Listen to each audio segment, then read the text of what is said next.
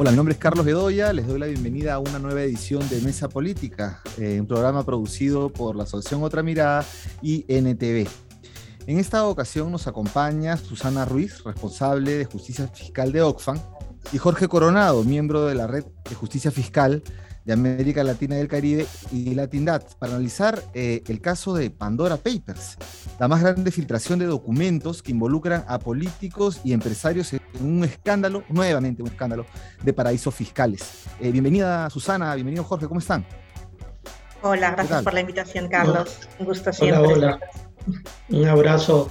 A ¿Qué tal? Bueno, en, una noticia nuevamente de escándalo de paraísos fiscales, quienes tienen que hacer la reforma para que los paraísos fiscales no, eh, ya no sigan vigentes, están metidos, coludidos en esta farra de, millonaria, multimillonaria que nos afectan a todos y a todas y ya veremos por qué.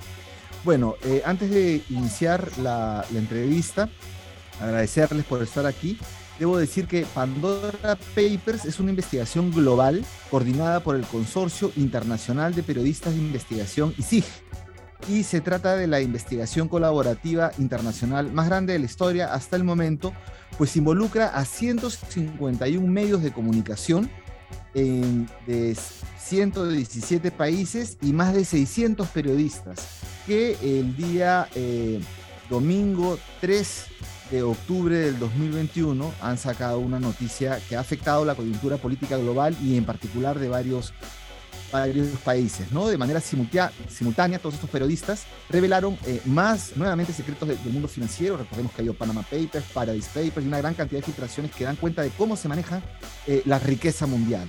¿no? Y se han filtrado esta vez 11.9 millones de documentos sobre operaciones realizadas en paraísos fiscales por parte de políticos, funcionarios.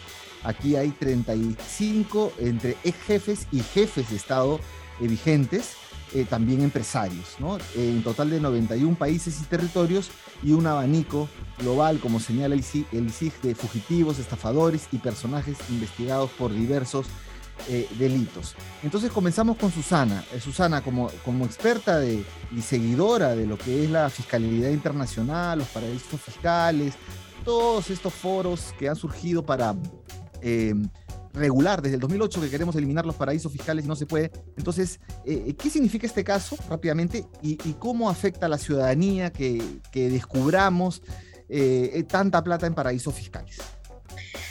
Gracias, Carlos. Yo creo que es una filtración que tiene una característica muy singular comparada con las eh, filtraciones anteriores y es, como tú decías, el número tan importante de altos, de altos funcionarios, de jefes de Estado en activo o que hayan estado en activo recientemente comparado con otras eh, filtraciones. Pero también tenemos 130 de los supermillonarios de la lista Forbes, eh, aquellos que tienen patrimonios por encima de los mil millones de, de dólares. Esta realidad lo que nos indica es que tenemos aquellos que tendrían que ser responsables de hacer las reglas del juego para generar una sociedad mejor para el conjunto de la ciudadanía, están también implicados utilizando estas ah, prácticas fiscales para eludir, pagar menos impuestos, esconder sus activos, etcétera, y que los supermillonarios ah, utilizan estas, ah, estos agujeros negros para enriquecerse más aún si cabe. Recordemos que además desde la pandemia el crecimiento de la riqueza estos supermillonarios durante la pandemia, en los 18 meses de pandemia, ha sido mucho más rápido que los 15 últimos años.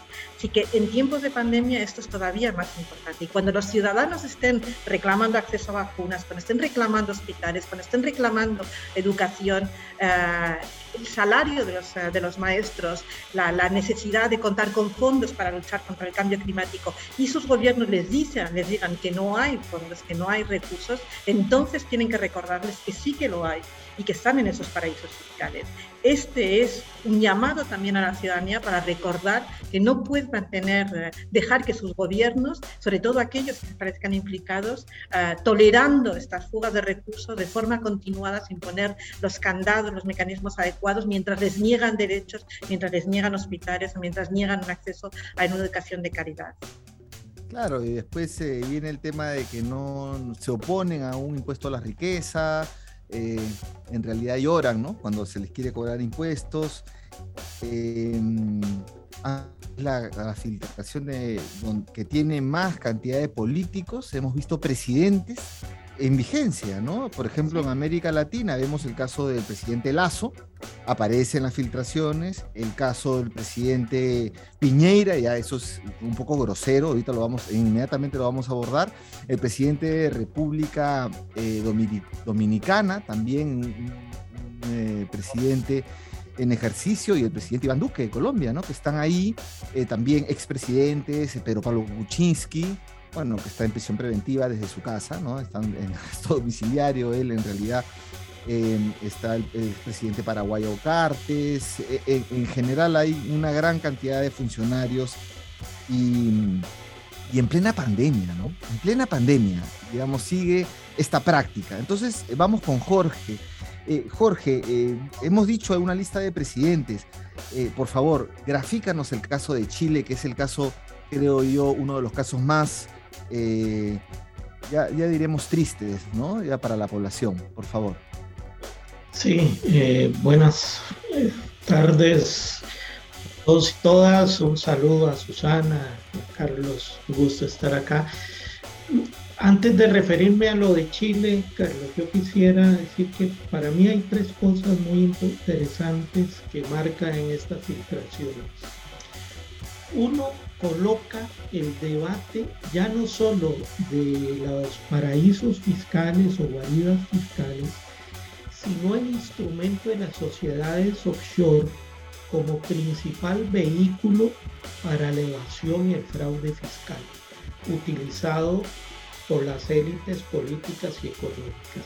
Lo segundo es que ponen en radar una jurisdicción o una guarida fiscal que no siempre la hemos o ha aparecido y en este caso para América Latina es central porque quiere decir que está mudando eh, que es la vigencia de Dakota del Sur como la jurisdicción privilegiada donde están trasladando eh, todos sus activos financieros. Y tercero, que no estamos hablando solo de presidentes, ¿verdad? Estamos hablando de diputados que tienen que ver con legislación eh, tributaria, de ministros de economía, bueno, ahí están, ministros y presidentes de bancos centrales, en el caso de América Latina, haciendo uso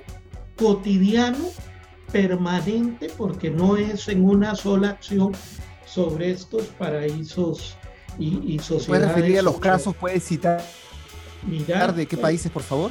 Ministro de el Economía. Caso, el caso más actual es el del presidente actual del Banco Central y el ministro de Economía de Bolsonaro. Este, son los dos casos más emblemáticos.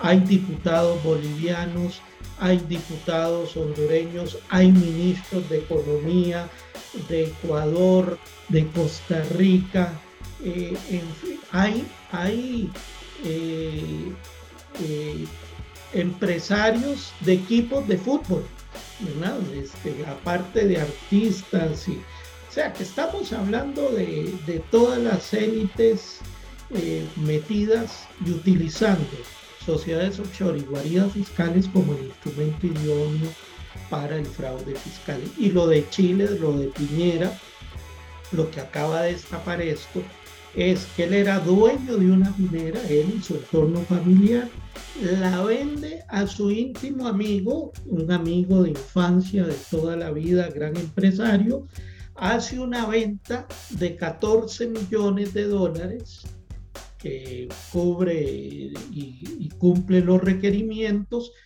pero la parte más alta, 152 millones de dólares, esa transacción las hace eh, con una sociedad offshore en Islas Vírgenes.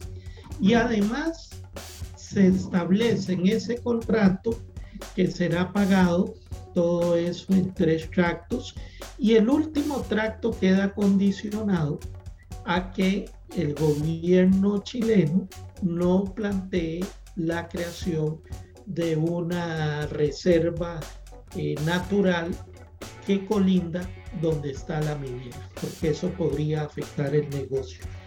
Y eso se ejecuta en la primera presidencia de Piñera, es decir, utilizando efectivamente todo ese entramado para violentar toda la normativa legal.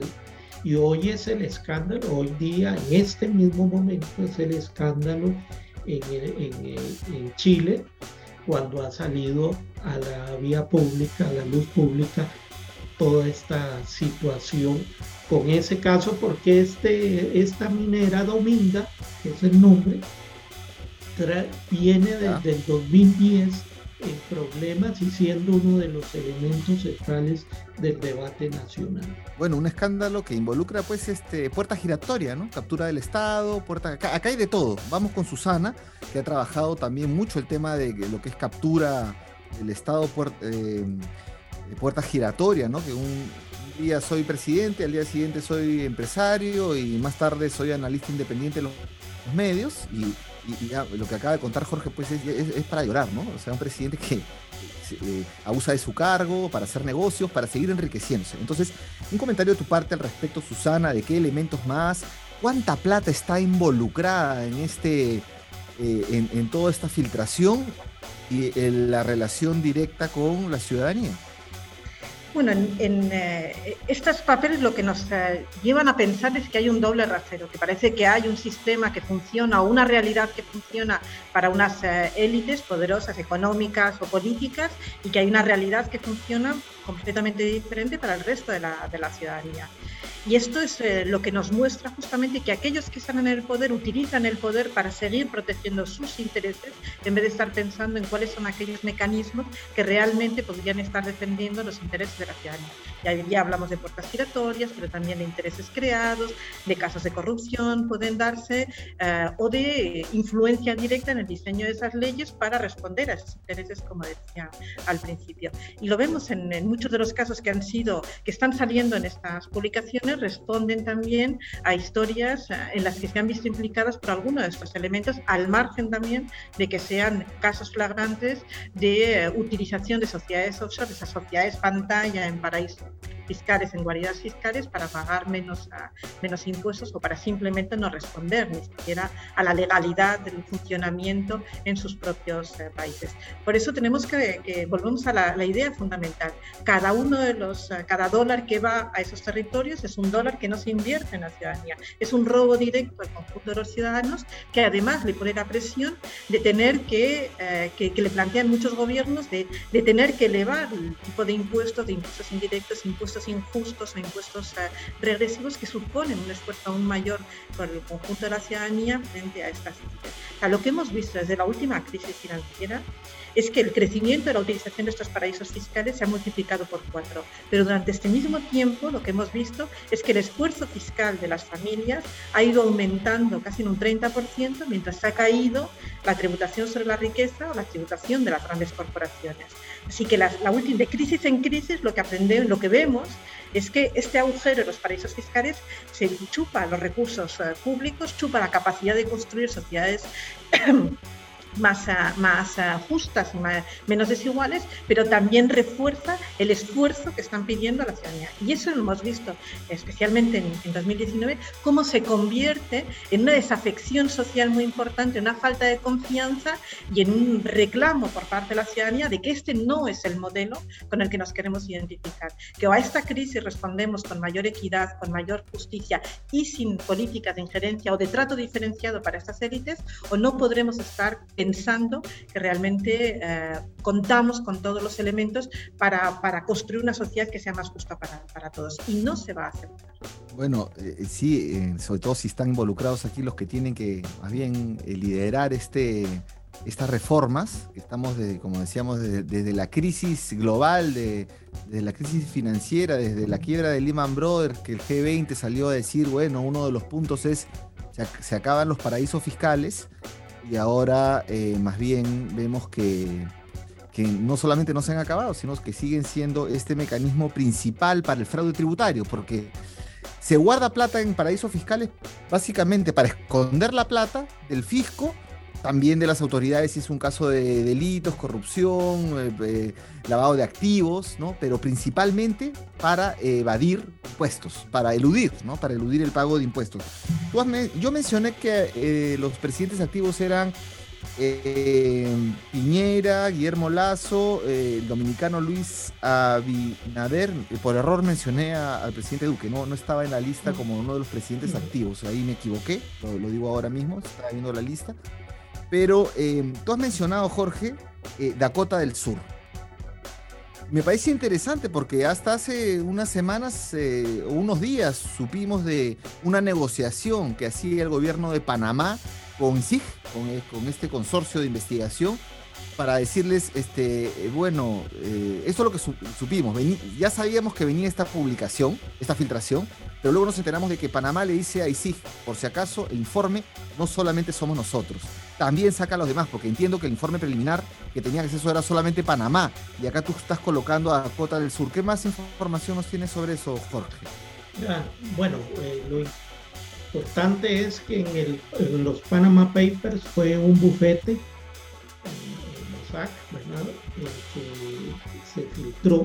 Aquí estamos hablando de Cuart 14 de 14 centros de asesoría eh, que está demostrando el caso de Lazo, el actual presidente de Ecuador, es muy evidente, dado que la normativa eh, ecuatoriana le prohíbe a un candidato presidencial este, aspirante a presidente tener cuentas en paraísos fiscales, que las tenía en Islas Vírgenes y tenía en Panamá, que era considerado por la legislación ecuatoriana como paraíso fiscal, trasladó sus 17 sociedades offshore a dos fideicomisos en Dakota del Sur.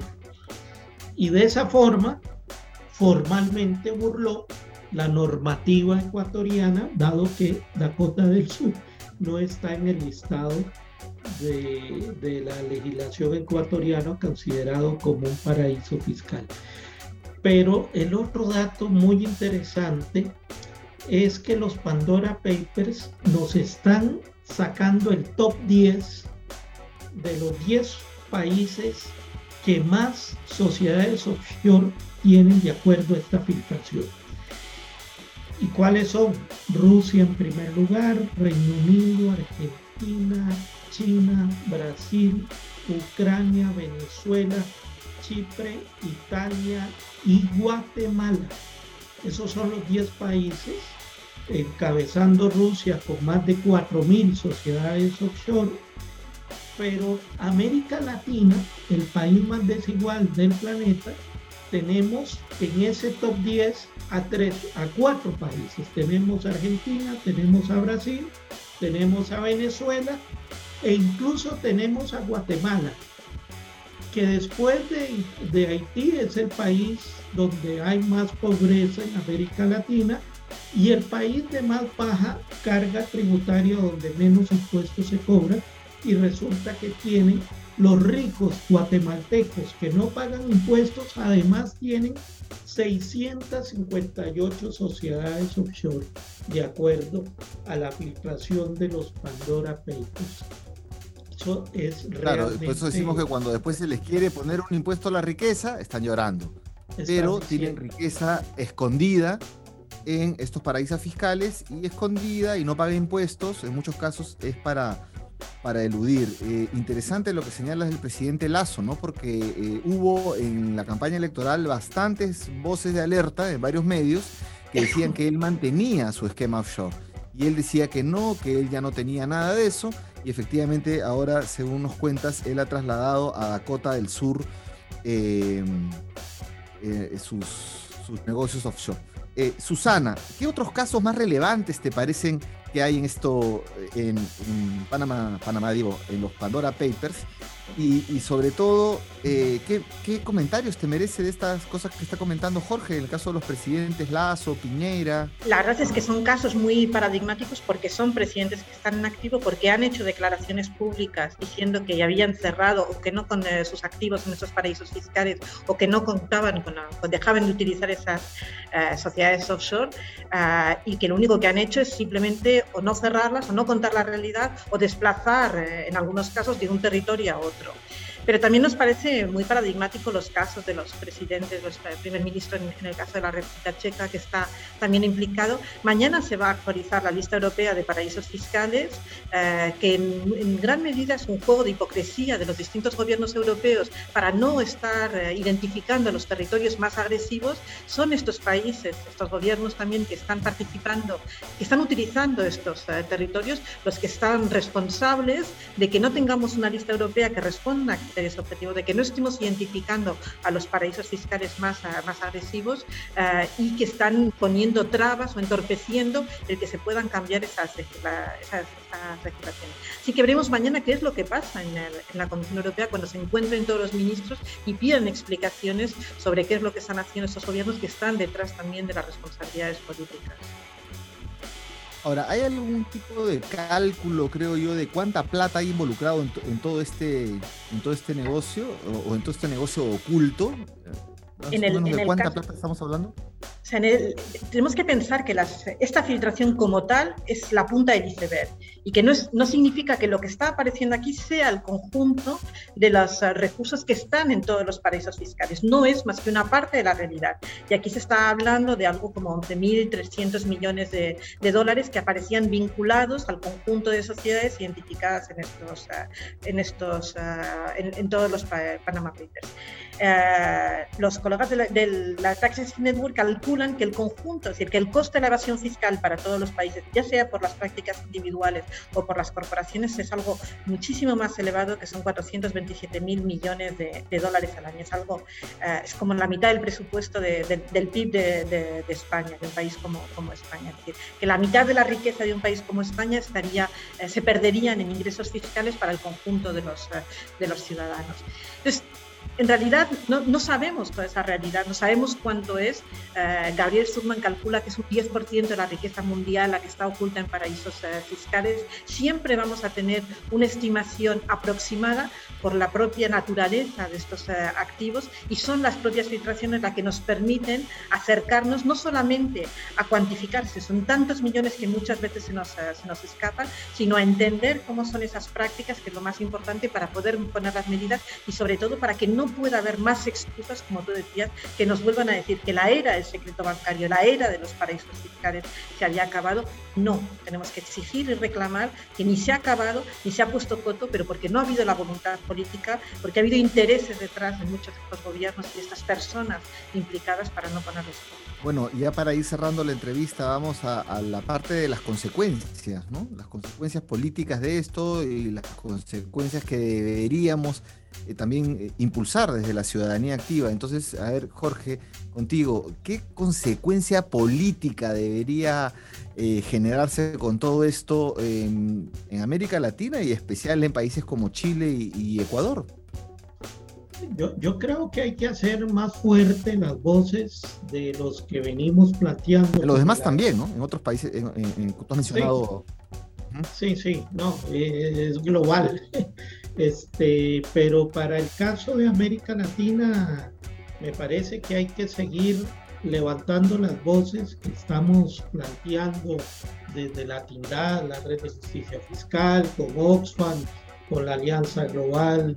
Eh, hay que acabar con el secreto tributario y el secreto bancario y las sociedades offshore. Para mí, ya no, ya no basta solo con el tema de los paraísos o guaridas fiscales. Ya estamos viendo cómo las sociedades offshore son el instrumento que están utilizando, por supuesto, en jurisdicciones opacas para esconder sus activos. Y lo están haciendo no solo los sectores obligados a tributar.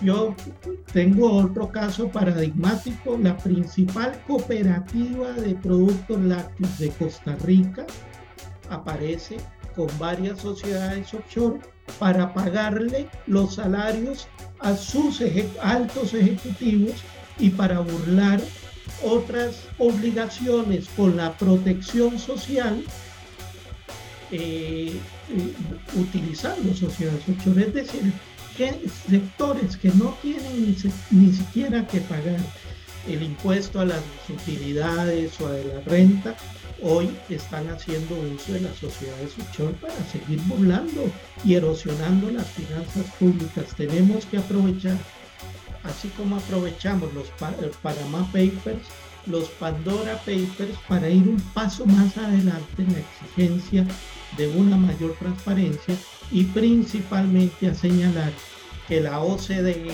no es el espacio para resolver esta nueva gobernanza tributaria global, sino que debe ser las Naciones Unidas, más allá del G20, no son los mismos ricos protegiendo a los activos de sus propias élites, como vamos a resolver para los países del sur esta dramática situación que hoy evidencian y reafirman los Pandora Papers.